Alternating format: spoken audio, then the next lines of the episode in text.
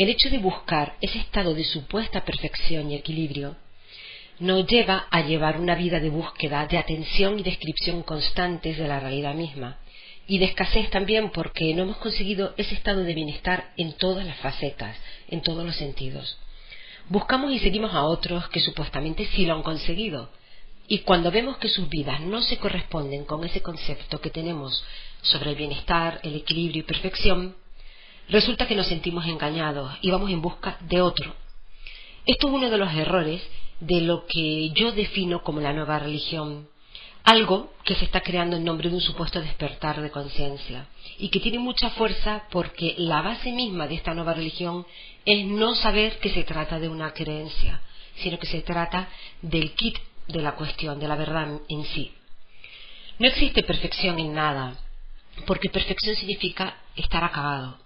La existencia siempre se está moviendo y no lo hace hacia una perfección y evolución, sino lo hace hacia algo que siempre se manifiesta de una manera más consciente que lo anterior, que la anterior manifestación. Esto que acaban de escuchar es el video de YouTube titulado La perfección no existe, del canal Ruth Morales, Cambio de Realidad. Cuando yo estaba en la universidad tenía una amiga de que no había examen, trabajo, exposición, parcial, final que no sacara 20 o 19. Si sacaba un 18 lloraba por ahí. Pero era imposible, incluso en el promedio ponderado cuando nos graduamos de una carrera de 5 años de ingeniería, su promedio fue de 19.5. Era impresionante ese, e, e, es, tener esas notas y todo el mundo pues la, la, ponía prácticamente en un pedestal, los profesores, eh, premiada, reconocida, no había profesor que no la conociera, incluso, eh, pero los estudiantes, los que éramos amigos, a veces algunos le teníamos como que cólera o envidia porque ella resolvía los exámenes rapidísimo, presentaba los trabajos rápido, obviamente sacar las buenas notas y qué sé yo, cualquier cosa que tú le preguntaras lo sabía al instante.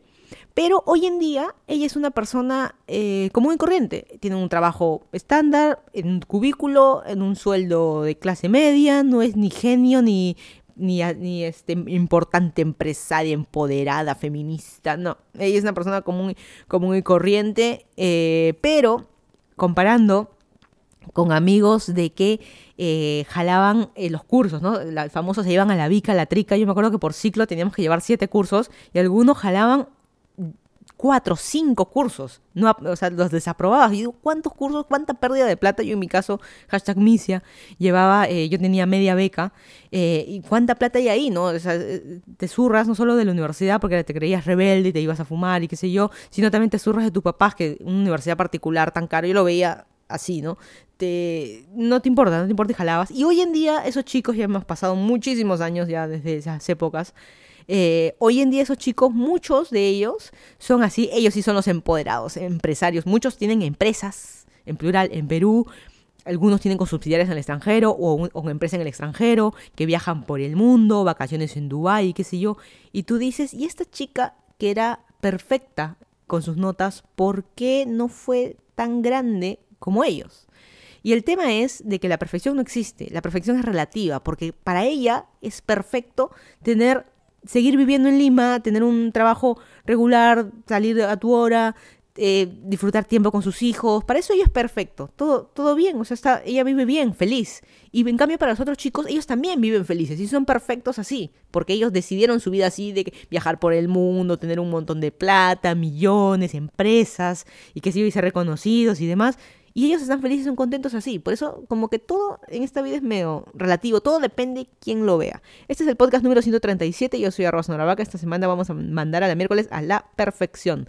Este podcast lo puedes escuchar con tus dispositivos Apple con la aplicación de podcast. Si tienes dispositivos Android, puedes usar tu TuneIn, Google Podcast, Spreaker, Evox, aplicaciones o páginas web de SoundCloud, Encore, Spotify. Me ubicas en todos estos como Lima in Transit o en mi canal de YouTube llamado Senora Vaca en el que intento subir al menos dos videos o dos vlogs por eh, semana. El que no me conoce, yo soy de Lima, Perú. Me mudé a Estados Unidos hace tres años, más o menos. Eh, me mudé a Miami primero a hacer mi maestría y hace ocho meses aproximadamente me mudé a Virginia, que es donde estoy viviendo o radicando en este momento. Hoy es el 20 de octubre de 2019, son las 4 en punto de la tarde en el condado de Fairfax, en Virginia, y por mi ventana todo bonito cual película como si fuera un cuadro, los árboles rojos, amarillos, anaranjados, el otoño, el otoño pintado afuera de mi ventana, pero una lluvia y un frío, que qué bonito mirarlo desde, la ventana, porque para salir, a ver, sal tú primero. La verdad que el clima, ya estamos en otoño, de verdad, en pocas semanas ya va a empezar a hacer el invierno, quizás en pocas semanas o hasta diciembre, por lo menos la nieve, es un hecho que va a haber nieve también acá en Virginia, cuando llegué, me acuerdo el año pasado, ya justo estábamos terminando, así que ahora voy a, eh, voy a vivir un año completo de temporadas. Y eh, estuve patinando esta semana y también en bici, ya no se puede. Estamos al punto de que hace frío. Tú no puedes salir abrigado, sí, no hay ningún problema. Para eso existe la ropa. Eh, ropa especial, digamos. El cortaviento, el guante, el chullo, no sé qué. Pero en la nariz se siente un aire helado que se te congela la garganta, así como si comieras un hals, pero eh, cuando estás en el punto, no el que sale a caminar a la esquina, sino cuando estás corriendo y haciendo un esfuerzo muy grande, patinando o en bici yendo a toda velocidad, sudando, haciendo un gran esfuerzo, se siente como que algo se va a romper, algo va a explotar en, la garganta. No tengo esa pequeña sensación, yo creo que hasta no está chorreando sangre en la nariz, ahí recién voy a parar y voy a guardar la bici, digamos, hasta el, el siguiente verano. Empecemos este podcast con las noticias que han pasado en Perú, luego vamos a hablar con las noticias del mundo y finalmente vamos a hablar del tema de la eh, perfección. Vamos a empezar con el Ay Perú a la semana, que es una noticia que nos puede causar risa o no, indignación o no, pero algo que sucede que tú dices, ay Perú, esto solo sucede aquí. Esta semana los hijos del expresidente Alan García han lanzado un comunicado por redes sociales, puntualmente en Twitter hay una carta que han puesto los hijos, como que lavándose un poco las manos diciendo de que la plata de la corrupción, de que su papá como expresidente, la plata de la corrupción no pagó los estudios universitarios o estudios superiores de ellos.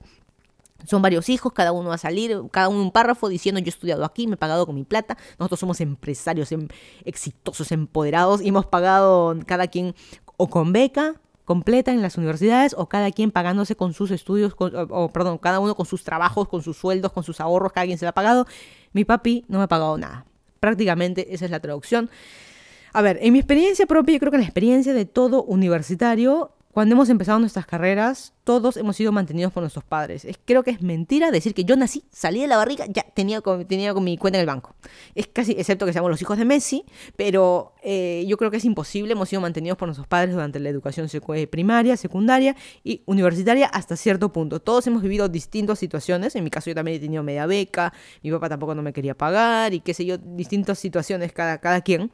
Y también he estudiado en el extranjero, así como que de primera mano yo también te puedo decir qué tan cierto o no puede ser las situaciones, como les digo, para cada quien es distinto.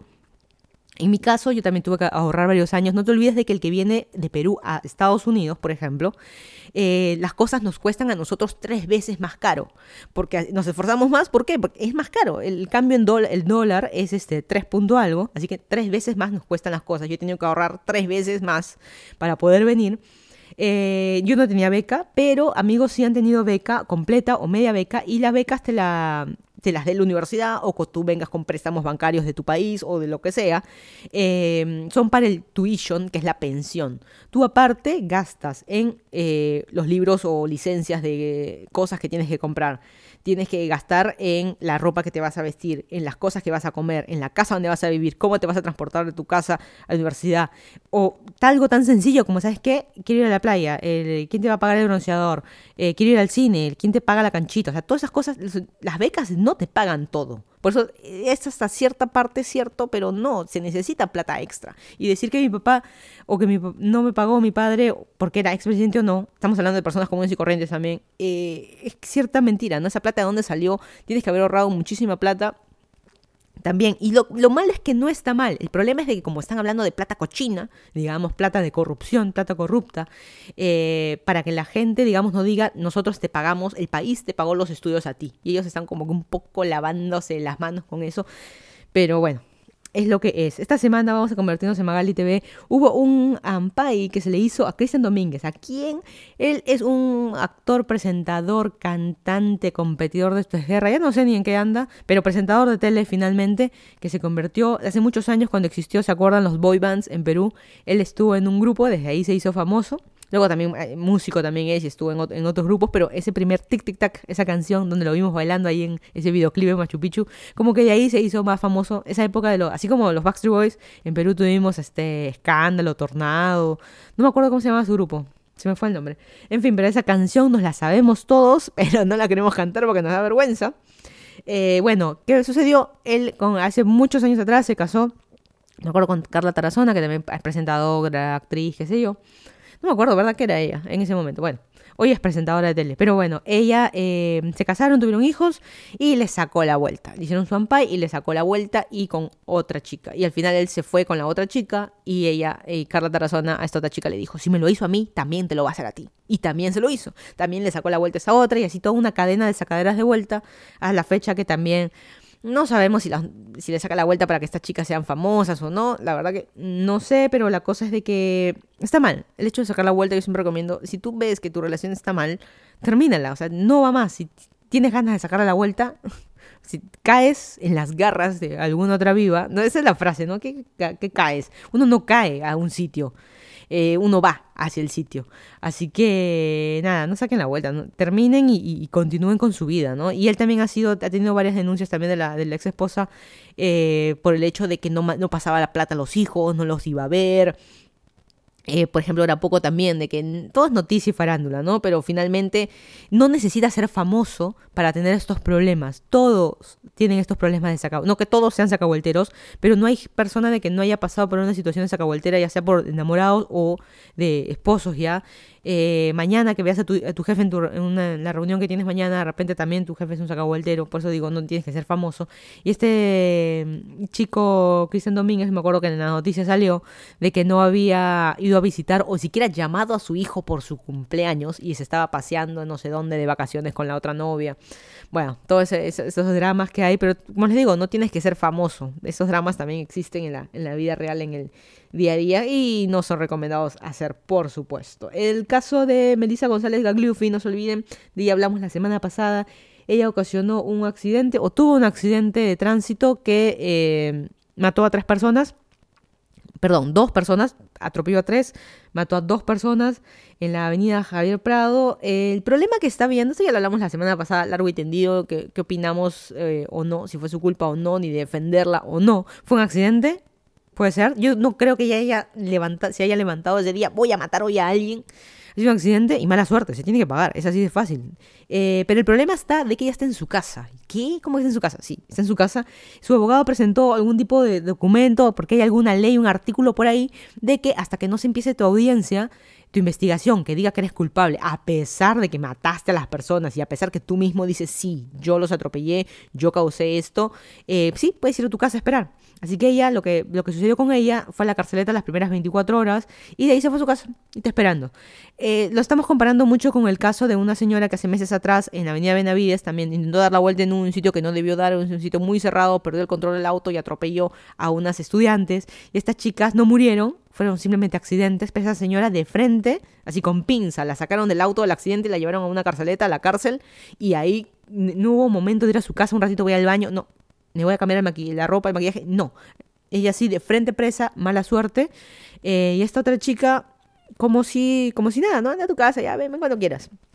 Tampoco es así, ¿no? Pero eh, yo sé que estas cosas no van a devolver a los chicos muertos. Eh, por más plata que se les pueda dar a estas familias como parte del juicio, ¿no? Parte del juicio hay una, plata de reparación que se les tiene que pagar. No van a devolverles a sus hijos ni, a su familia, pero no sé, todo mal. Las conclusiones que, estamos sacando de esto, todo mal. Por un lado, el tema de velocidad, sí, ella perdió el control del auto. Yo no soy experta, yo soy experta chofer, digamos, de, por experiencia, la cantidad de años que llevo manejando auto. Eh, pero lo que yo vi poco el video, no Quise ver el otro que los está atropellando y los chicos volando, verlo en lupa, así como pasan los canales de tele. Vi un poquito el video previo que ella manejando, porque ella dijo que le había cerrado un auto y no le cerró ningún auto, se ve en el video. Eh, yo creo que lo que pasó, y los que somos choferes me van a entender lo que pasó. Obviamente a velocidad es distinta la situación, pero si tú vas manejando y cuando tienes a alguien, a veces me ha pasado a mí también, de que existen los puntos ciegos o los puntos muertos del auto, que tú no ves que hay alguien a tu lado. A mí me ha pasado varias veces que yo digo, ya, voy a voltear a la izquierda, pongo mi luz, intento, y recién ahí, cuando te estás pegando en el espejo retrovisor o el espejo de la izquierda, recién ves al auto. ¿Por qué? Por esos puntos muertos. O también, cuando el auto está, cuando tienes un auto exactamente al lado tuyo, no lo ves. Por algún motivo no se ve bien. Eh, pero también influyen obviamente muchos factores, que si estás con mucho volumen de la radio, que si estabas distraído con el celular, que si estás pensando en cualquier otra cosa y no estar manejando, obviamente todo influye y obviamente la velocidad es salir a matar. Así que el tema de velocidad yo creo que va para todos. Esa actitud de zurrarnos de las leyes de tránsito, de que si te dicen que Javier Prado es a 60, tienes que ir a 60 y no más. De que si tienes que, hay una señal de pare, tienes que parar. Que si te en un semáforo en ámbar y no tienes que acelerar, ya tienes que bajar la velocidad y frenar porque te va a pasar, viene una luz roja, tienes que quedarte ahí. Ese hecho de zurrarnos, que a mí me importa un comino lo que suceda, esa actitud en todos, no solo en esa chica, en todos nosotros ha hecho de que estemos en este punto. El otro día estaba viendo que alguien en Twitter subió eh, una foto de alguien que estaba en la eh, Vía Expresa de Javier Prado. Yo he trabajado años de años en, eh, Javier, Prado, no, en, en, Surquillo, y de la Molina tenía que manejar ese Surquillo lunes a viernes, 7 de la mañana. Estamos todos parados en el tránsito. Y este chico sacó su celular para tomarle la foto a un señor que estaba al costado, un chico, un señor. Y el señor estaba con su laptop. Por más tráfico detenido, en ese lado de Javier Prado no hay semáforo. Por más tráfico detenido, ¿qué diablos haces con tu laptop abierta? ¿Qué tan importante para tu trabajo, para tu jefe o para ti es lo que estás haciendo que necesitas una laptop? Eso me pareció el colmo. Yo he visto cosas raras acá en Estados Unidos, pero eso de tener una laptop en el tránsito, ¿por qué no puede esperar, no? O sea, o levántate más temprano o mala suerte, el jefe tiene que entender. O sea, hay cosas así, tú dices, no, es que tú no entiendes, tú no sabes. Todos sabemos, todos hemos trabajado, todos vivimos así y no hay justificación. ¿Qué pasa si ese chico mata a alguien? En vez de frenar, acelera porque estás con la laptop ahí, pierdes el control del timón, tienes una laptop delante tuyo en tu barriga, entre, entre digamos, entre el ombligo y el timón está tu laptop abierta. Me parece una, una locura. Por eso digo, Está normalizado. Eso por un lado. Y el otro, el otro chico que saque el celular para tomarle la foto. O sea, por el otro lado estamos mal, ¿no?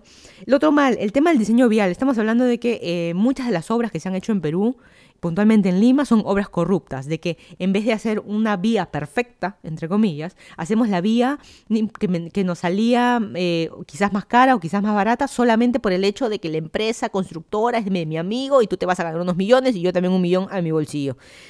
Así que es, debatible cómo están hechas las obras, porque hay corrupción en esas obras. Tenemos como ejemplo todas las cosas de Odebrecht. Pero bueno, el tema del diseño vial, de que si a Javier Prado le pusieron un carril más, de repente esa vereda ya no debía de existir siquiera. Pero bueno, fue lo que sucedió. Y por otro lado, también el diseño judicial que estamos llevando hoy en día. ¿Cómo es posible que esta chica, eso la verdad yo no estoy de acuerdo, por más que hayas matado a alguien, ¿cómo es posible que te puedas ir a tu casa?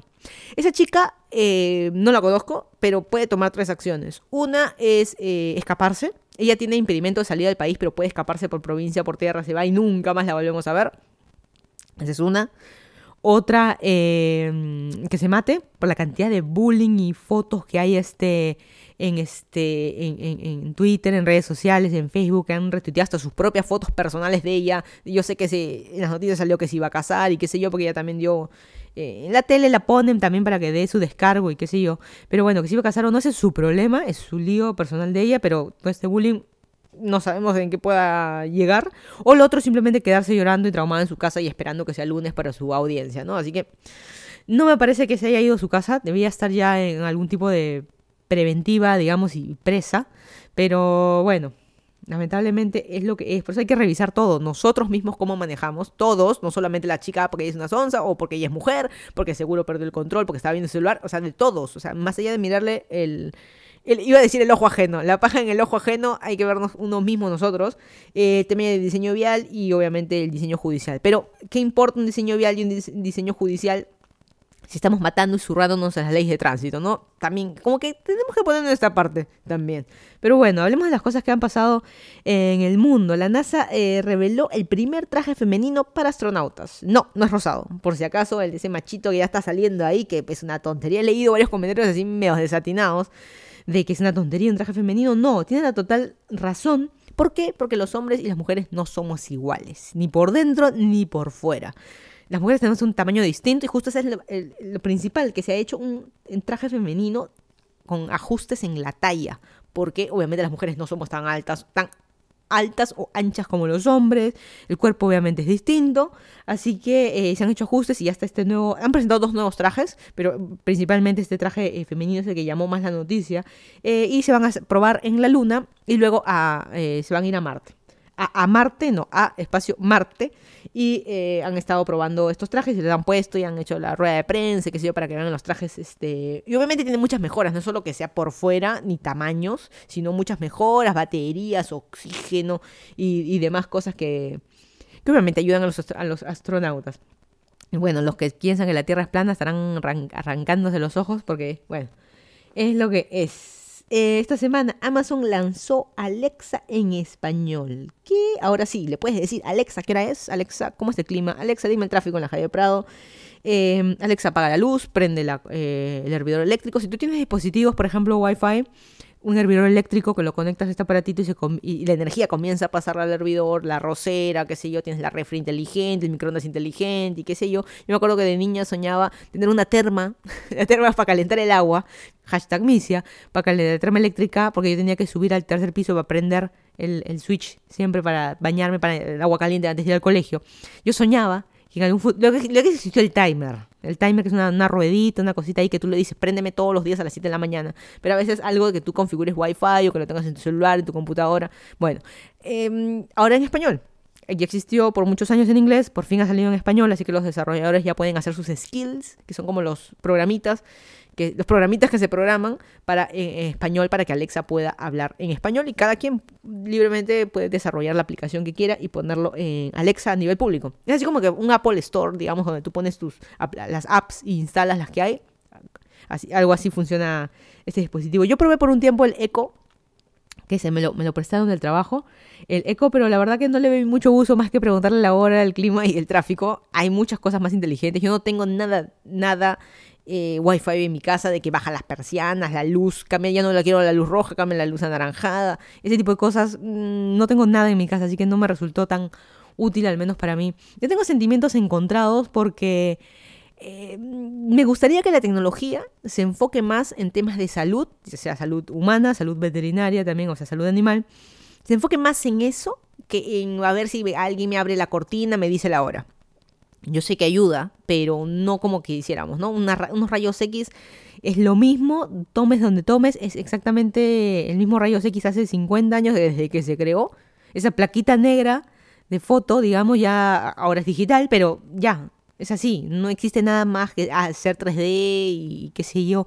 No hay como que mucha, mucha mejora. Es un ejemplo, ¿no? Pero por el lado de salud me gustaría que hubiera más cosas. Existen cosas nuevas todos los días, pero algo que se haga más, no sé, más útil que algo tan tonto de que ay, baja la persiana, prende la luz. La verdad que no, no lo veo. No sé, pero, es lo que es y así que el que quiera le guste y le guste desarrollar, ahora Alexa está en español, para los que no hablan eh, inglés tampoco, ahora pueden comprarse este dispositivo y caer parte del consumismo y hacer rico a los eh, a Jeff Chapes, hacerlo cada vez más rico. y pagarme mi sueldo a mí. El que no sabe, yo trabajo en Amazon, así que Gracias por pagarme mi sueldo. No, mentira. Yo trabajo en otra división que no tiene nada que ver, pero es así, es el consumismo, es así. Hacer rico al más rico. Estás haciendo rico al dueño. No estás haciendo rico tú ni los empleados, simplemente estás haciendo rico al más dueño. Porque la ganancia va para el dueño. No se olviden nunca eso. Así que nada, es lo que es. En España qué es lo que está pasando en España, puntualmente en Barcelona, por los temas de Cataluña. Lo que ha pasado es que eh, encarcelaron a líderes independentistas de Cataluña y han habido estos enfrentamientos, pues, a matar prácticamente que están ocurriendo en Barcelona. Eh, no se olviden, España por más que tenga enfrentamientos y cosas gravísimas, ¿ah? Eh, militares pegándole a la gente, golpeando, matando, metiendo bala, golpes y qué sé yo. España de por sí es el primer mundo. En Barcelona tenemos un lado de que está así con todos estos, este, estos enfrentamientos y por otro lado gente en la playa, acá no pasa nada. medio, primer mundo enfrentamientos, pero eh, a veces es como siempre temas políticos, ¿no? Gente de derecha, gente de izquierda, eh, mucho tema político también que, que, sucede ahí pero es distinto un poco a lo que sucede en Latinoamérica. Y voy a pasar al tema eh, que nos ha llamado la atención, digamos, esta semana, que ha sido Chile, el tema de que el presidente Piñera, por subir, o bueno, subió el pasaje del metro y colapsó Santiago. Es así de fácil. Hizo colapsar Santiago esa subida. Eso fue, eh, no puntualmente es porque subieran los pasajes del metro, es también por el hecho de... Esa fue la gota que derramó el vaso a muchas cosas que estaban pasando en Chile y que han estado medias medias perfil bajo. Eh, Chile ahorita está en estado de emergencia. He visto hasta tanques de guerra que han salido en las calles en Santiago. El tema, eh, todos los militares han salido, toques de queda. Los que estamos en Perú conocemos muy bien que es un toque de queda los que hemos vivido en los ochentas. Eh, los estudiantes salieron a tomar eh, las estaciones de metro para que la gente, a romper los molinos o detenerlos para que la gente pase y tenga los metros gratis, como una protesta, como una huelga, una, una, una protesta para quejarte de estas malas decisiones que está tomando tu gobierno. Y hasta aquí estamos todos todos este, todo bien, o sea, la verdad que está bien quejarse, pero ya se comenzó a poner la cosa violenta, con temas de estados de emergencia, un presidente que no, no ha dado la cara, eh, incendios, pintas por todos lados, destrucción, gente que ha salido herida, gente a veces que no tiene nada que ver en el asunto, gente golpeada por militares, em, gente, creo que todavía nadie ha muerto, pero no es justo que suceda todo esto solamente por quejarte, que está bien, pero el hecho que esté en estado de emergencia ha levantado esa alerta eh, no solo a los chilenos, sino, sino también a los que vemos por fuera, porque Chile toda su vida se vendió como algo perfecto como algo bonito, que Chile, por eso mucha gente le tiene cólera a Chile, porque Chile siempre ha sido ese, el vecino pituco, el vecino de plata, de que, ay, yo sí soy, yo tengo esto, yo tengo lo otro, para mí todo es perfecto, ¿no? Y mi, país este, es limpio, es ordenado, no tenemos tráfico, hay modernidad, hay todo lo último, este es el país que todos quieren venir a vivir y realmente nadie va, ¿no? Pero bueno, es el país que todo el mundo quiere, digamos, eh, se vendía así, y hoy nos hemos dado cuenta de que no era así. Chile es un país más de Latinoamérica, como siempre lo fue, y que lamentablemente está viviendo por toda la corrupción que estamos viviendo, desde un Venezuela hasta tenemos un Ecuador, en Perú también, o sea, todos los países, creo, creo que no hay país, Argentina también con la situación que está terrible, no hay país creo que esté bien, ni económicamente, ni, ni, ni, socialmente, ni nada. Está todo desestabilizado. Y voy a leer un tweet de alguien, de, un chileno, de que me, gustó bastante y lo voy a, voy a leer. No tiene tantos retweets, pero al menos sí este, es interesante. Es un hilo que lo voy a leer rápido. Tengo muchos amigos extranjeros desconcertados de que algo así haya ocurrido en Chile, un país tan ordenado y civilizado ordenados, esa es la palabra con la que nos describen. Y claro, del aeropuerto te vas directo a Las Condes, Provi y Vitacura, edificios grandes, veredas anchas, el metro impecable, los autos respetan a los peatones, la policía parece seria y profesional, y te haces la idea de un país donde nadie quiere tener por qué quejarse.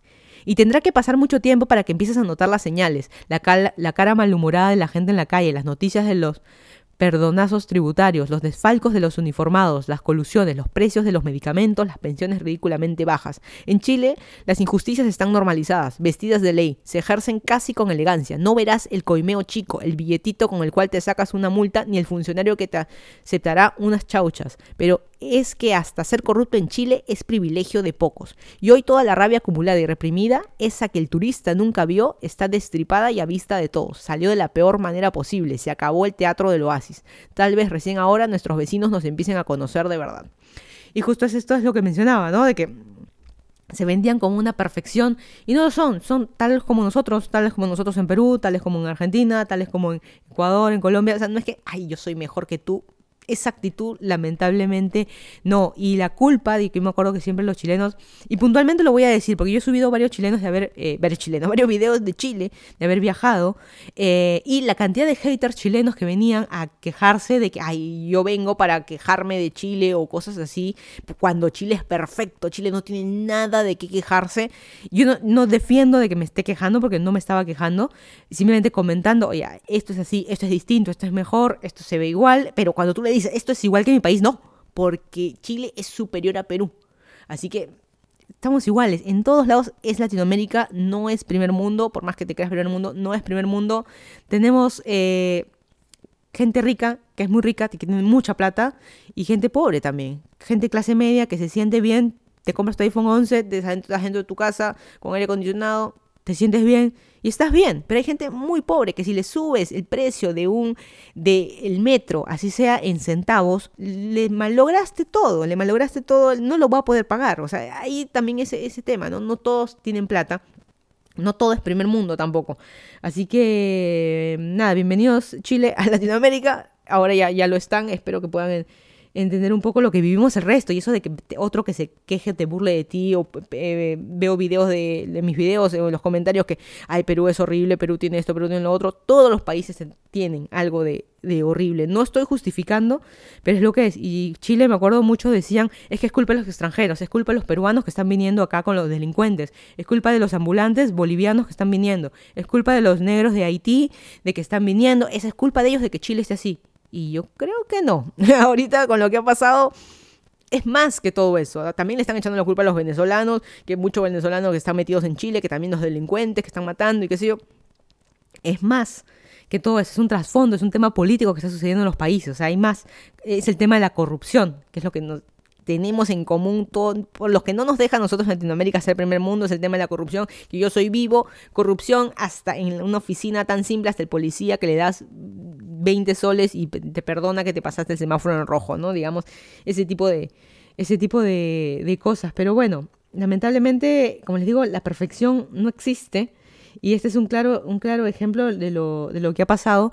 Y me había olvidado, y lo voy a mencionar, de que se ha estado diciendo por ahí que quizás todo esto es un tema de Maduro, de que él está desestabilizando, ya digamos, según él su país está perfecto, pero está desestabilizando toda Latinoamérica, lo que ha pasado con Quito la semana pasada, lo que está pasando esta semana con Chile, la cantidad de delincuencia que ha llegado a Perú y, este, y nos están matando, nos están robando más. Y gente preparada, no es gente de que realmente lo necesita, sino, no sé, se ve, se siente raro. Y esa idea o esa es idea prácticamente de que están metiendo de que realmente hay algo detrás, que Maduro tiene tanta plata y tanto poder que está desestabilizando al resto de países. ¿Será cierto? No lo sé, lamentablemente hay que esperar. Yo sí estoy de acuerdo el tema de, quejarse, de hacer huelgas, de, salir, reclamar en toda situación, obviamente con un gran sustento. No estoy de acuerdo con la violencia, pero si llegas al punto que no te hacen caso, vale, vale la pena levantarse de la manera, la verdad que de la manera eh, que sea. Pero bueno, esto es lo que es para esta eh, semana. El tema de la perfección, justo hablando de Chile, el país perfecto, según la RAE, la perfección es una cosa perfecta, ¿ok? No nos dijo nada. ¿Y perfecto qué es? Que tiene un gran grado de excelencia. ¿Y qué quiere decir eso? Vamos a poner un ejemplo. Por ejemplo, ¿no? O sea, el, tema de cómo medir los parámetros del grado de excelencia, eh, cómo se pueden medir distintos. ¿Qué? ¿Qué he dicho? No sé, ni yo he entendido tienes un, por ejemplo, algo sencillo, porque a mí también, háblenme, suena feo cuando le digo, yo hablo en bruto porque yo entiendo en bruto, o sea, lo más simple a veces hay que tratar, cómo explicar algo complicado en simple. Esa es la manera que yo siempre le digo a alguien que me vas a explicar algo, explícame en simple, a mí no me explique quién inventó la Tierra, la Tierra, quién inventó el mundo, no me explique, a mí dime qué hacer exactamente en una línea, porque ya me hablas más de una línea y ya te perdí eh, te perdí la, atención. Ya estoy pensando en otra cosa, que voy a almorzar más tarde, si voy a salir en bici más tarde, o sea, ya perdí un poco la, atención yo, tengo esos problemas. En fin, eh, un ejemplo claro, el tema de armar un rompecabezas de 3.500 piezas, lo pones en el comedor de tu casa porque no entra en ningún lado y en el piso después nos duele la espalda, lo ponemos en la sala de la casa, en el comedor, perdón, la mesa del comedor, eh, armamos nuestro rompecabezas de 3.500 piezas, listo, armado, lo miras y tú dices, está perfecto. Pero ahí vienen las siguientes preguntas. ¿Cómo sabes que es perfecto? Yo te puedo, si yo lo veo y te digo, eh, ¿cuánto tiempo te tomó? Y tú me respondes, bueno, me tomó tres días. Yo te digo, no, no es perfecto. Esto se arma en una hora y tú te tomaste tres días. Otro, eh, te pregunto, ¿lo hiciste solo o lo hiciste con más gente? No, toda mi familia me ayudó. Ah, entonces no, no es perfecto, no lo hiciste tú solo, lo hizo también tu, tu, familia. Y, por ejemplo, y esta persona, vamos a asumir que, armó su rompecabezas, le pone la goma para después enmarcarlo. Ha visto que hay gente que lo enmarca, lo encuadra. Me, me cuenta, oye, lo voy a enmarcar. Yo digo, no, pero eso no es perfecto. Un rompecabezas está hecho para armar y desarmar. Por eso, y romperte la cabeza y, perder, y hacerte perder todo este tiempo armándolo, ¿no? Pero armar y desarmar. O sea que no estás cumpliendo la función de un rompecabezas. Su función no es un cuadro. Su función es desarmarlo y volverlo a armar en otra ocasión. Así que no estás este, cumpliendo, no es perfecto, pero es relativo porque esas son mis opiniones en base al rompecabezas. Para ti de repente sí es perfecto. espero que haya quedado claro de que la perfección por eso es relativa, depende quién lo vea.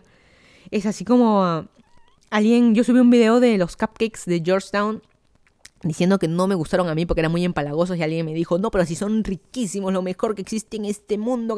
No, pero para mí era muy dulce, una mordida y suficiente. O sea, no, estaba rico, pero no riquísimo, el mejor del mundo, mm, que comería por siempre.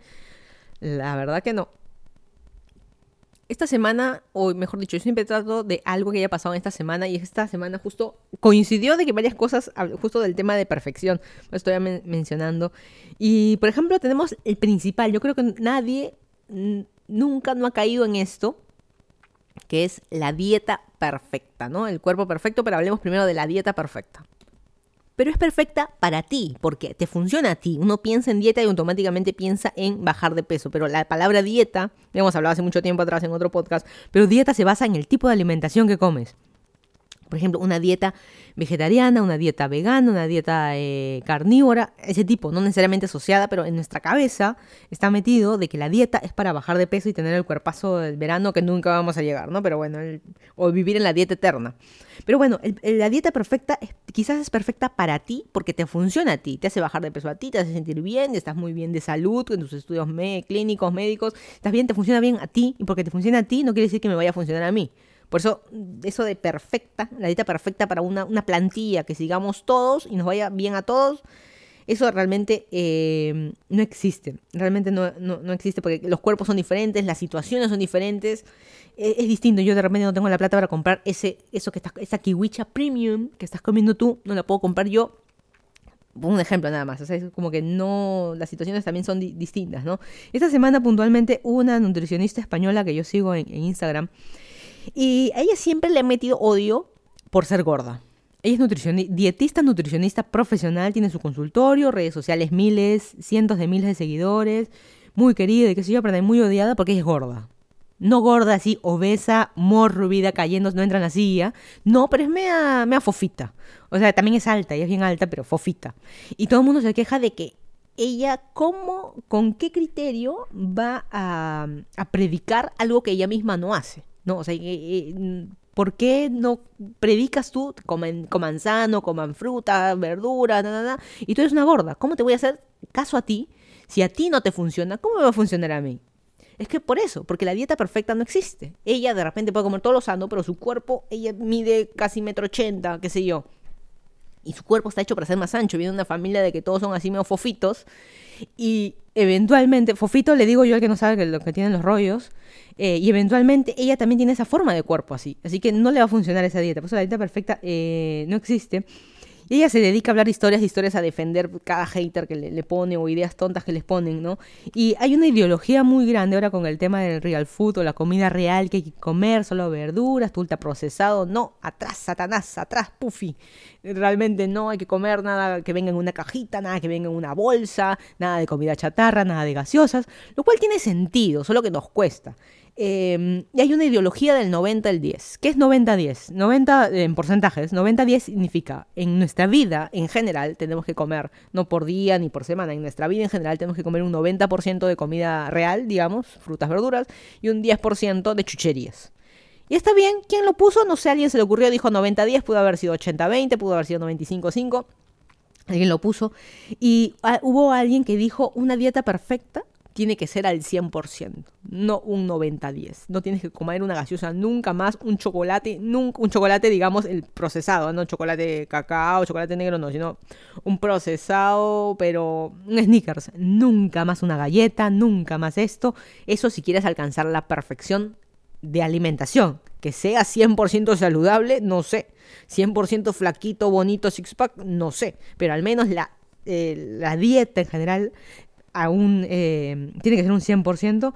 Y justo esta chica justo hizo varias historias de esto, de que no, porque 100% no existe, la dieta perfecta no existe, siempre vas a terminar comiendo algo porque fuiste a un santo o simplemente a un cumpleaños, digamos, y comiste un chisito, ¿no? No, no, existe, no existe esa perfección por las situaciones, no existe la perfección en la comida por este, ah, fuiste a un restaurante, ¿cómo sabes tú que ese restaurante está usando un este un, un ultraprocesado, le está poniendo más azúcar para que esté más rico, ese tipo de cosas, la verdad que no no se puede controlar todo. Si fuera un 100% nunca saldrías de tu casa. Incluso 100% quiere decir que tú mismo tienes que haber pescado ese pescado, porque ese pescado de repente que te, están, te estás preparando tú del supermercado lo han congelado, está pasando por otros sitios, el pollo está, tienen hormonas, eh, la fruta que estás comprando está traída desde no sé dónde y está viniendo en un avión causando un montón de contaminación. O sea, no existe la perfección. Así por ese, por ese, tipo de cosas y el tema de la dieta, ya sea veganos, vegetarianos, también que entre ellos están peleando mucho. Eh, no, la verdad que no, no, no, se puede, no se puede ser 100% perfecto. Y saliendo un poco del lado de, comida, pero entrando un poco al lado de, de, notas, ahora que hablé en la mañana me acabo de acordar. a mi mamá de chica yo le eh, mostraba mis notas, pues, ¿no? Mis notas del colegio, que a veces sacaba 18, 19, 15, 16. Yo siempre estaba en esa, ni, tan sonsa, ni tan inteligente, digamos, un punto medio. Eh, y aprobar los cursos, creo que nunca he jalado un curso. No, verdad, no, nunca, nunca jalado un curso. Eh, y mi mamá siempre que le mostraba mi nota o mi libreta, mi mamá siempre me decía, pero no hay 20, pero no es un 20. Le mostraba un 19.5 y me decía, pero te equivocaste aquí. mi mamá jamás me acordaba, desde niña. Yo le mostraba, te equivocaste aquí. Y este, me mostraba pues dónde estaba la X roja porque ese 0.5 menos de mi 20. Y yo con eso aprendí no a llegar a la perfección, sino que no me importe. Al hecho de que, por eso, yo creo que eso, eh, mi mamá tiene mucho en parte eh, la culpa de por qué estoy muerta por dentro.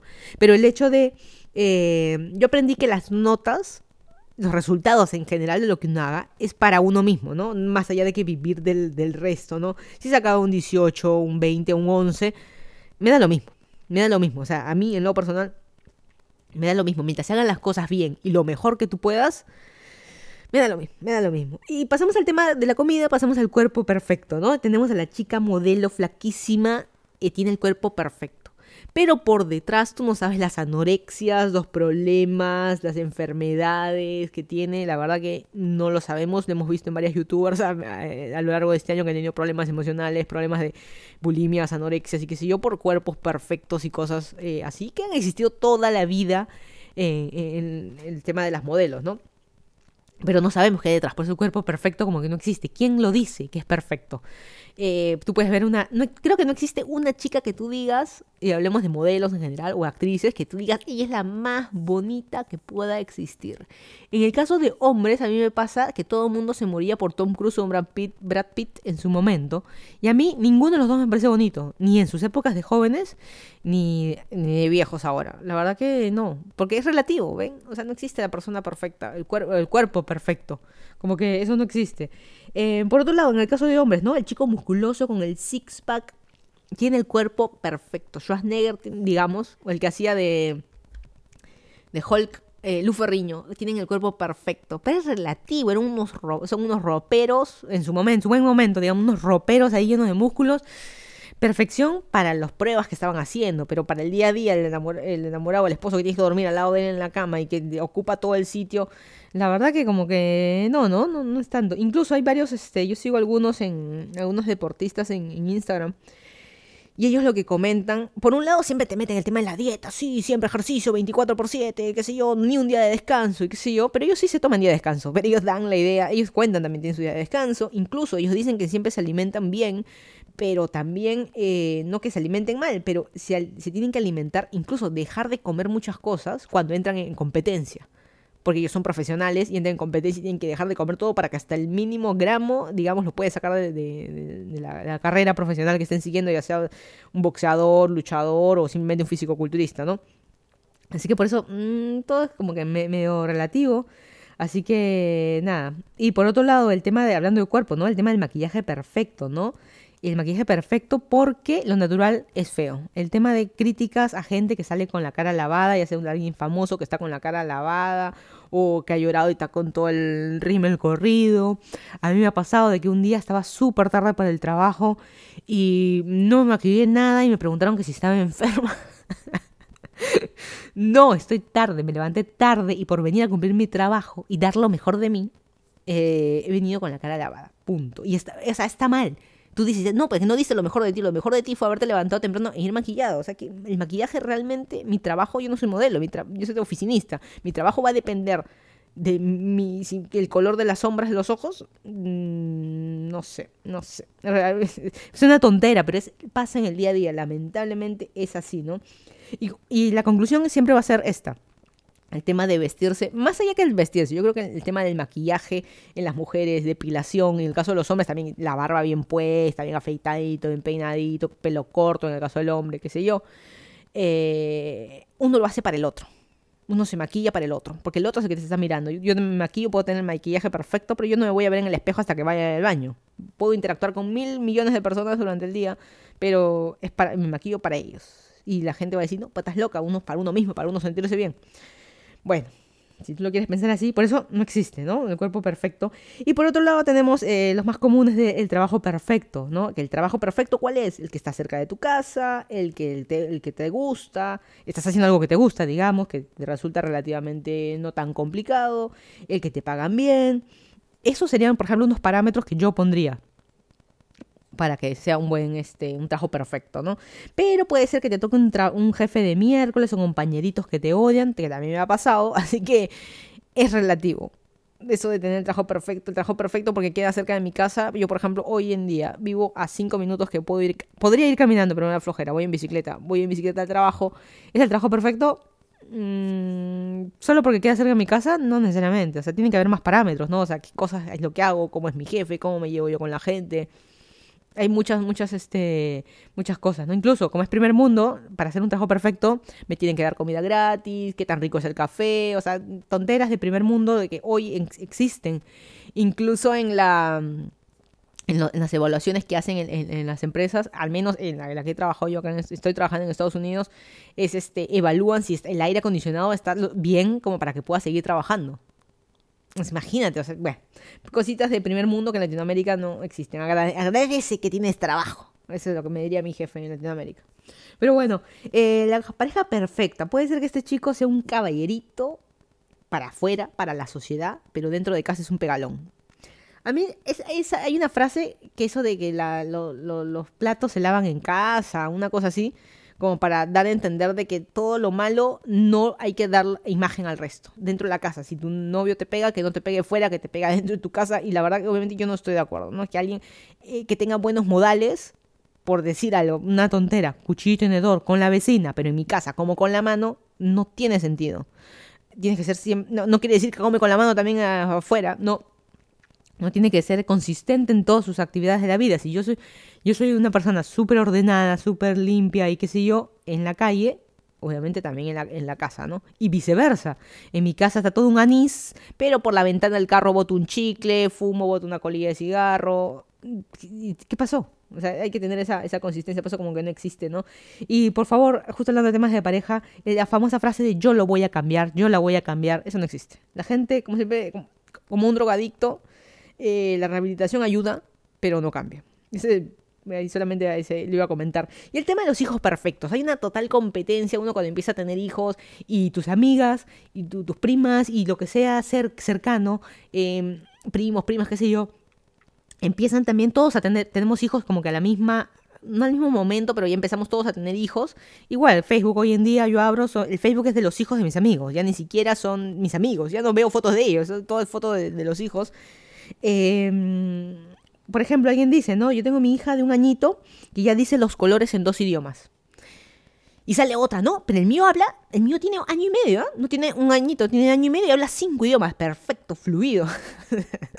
Cosas imposibles, pero siempre tratamos de que minimizar al otro porque yo quiero ser mejor, mis hijos son mejores que tú y los hijos perfectos no existen. O sea, eso, eso tampoco, son situaciones, los padres son distintos, situaciones distintas, no todos somos soldaditos y nacemos por igual, la misma casa, misma educación. Todos somos distintos, venimos de distintas cosas, así que es imposible decir que existen los hijos perfectos solamente porque lava los platos después de comer, o porque ordena sus juguetes después de comer, o porque habla tantos idiomas y dice los colores en inglés y los números en inglés. Eh, no. La verdad que no le veo eh, tanta, tanta cosa, pero eso de vivir en una constante competencia para llevarnos a la perfección, la verdad que no, no sé, todo es relativo, como les digo, yo estoy muerta por dentro, yo sé que cada quien tiene su opinión, porque es distinto. Para ti ser perfecto es una cosa, para mí ser perfecto es otra cosa, ¿no? Así cuando tú dices, este jean me queda perfecto, si es que bajara dos kilos, ¿no? Una cosa así, me queda pintado, me queda perfecto. La siguiente vez que uses la palabra perfecto, piénsalo bien, ¿qué es exactamente? ¿Qué estás evaluando para que sea perfecto? ¿Y es perfecto de verdad? ¿Para ti o para el resto? Eso también hay que tenerlo un poco eh, en cuenta. Y, solamente ya la reflexión final es una pregunta para ti. ¿Qué cosa sabes hacer tú de lo que hagas en tu vida, trabajo, deporte, lo que sea? ¿Qué cosa sabes hacer tú que es perfecto? ¿Y quién te dice que es perfecto realmente? ¿Existe la perfección para ti? ¿Crees que existe? Hay una frase que dice, y que no me gusta, no solo se tiene que estar bien, sino que se tiene que estar mejor.